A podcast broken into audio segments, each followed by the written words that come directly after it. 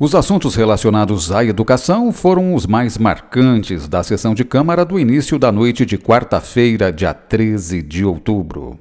Quatro projetos de lei dispuseram sobre alterações no orçamento e a principal alteração tem valor aproximado de 700 mil reais em materiais permanentes para a Secretaria de Educação.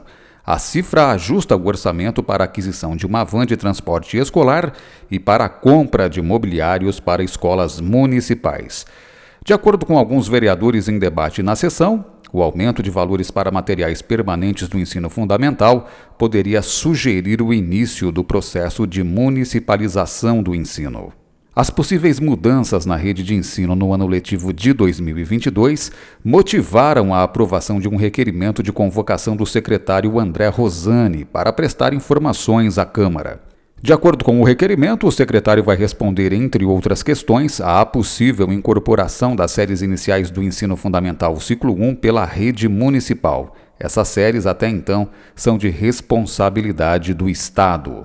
Em outro requerimento, os vereadores pedem explicações se o SEC Fundecitrus manterá suas características de educação complementar em 2022. A sessão teve ao todo oito requerimentos, duas moções e oito indicações de autoria dos vereadores. Antes da sessão, os parlamentares se reuniram com o superintendente do Serviço Autônomo de Água e Esgoto, Márcio Gomes. O chefe da autarquia mencionou que as bombas de captação de água estão agora devidamente reparadas e que o baixo nível hídrico motivou a maioria das avarias. E a munícipe Laísa Sanfelice utilizou a tribuna popular na sessão de 13 de outubro. A oradora utilizou os 10 minutos a que teve direito para expor aos vereadores a importância da capoeira para inclusão e quebra de preconceitos.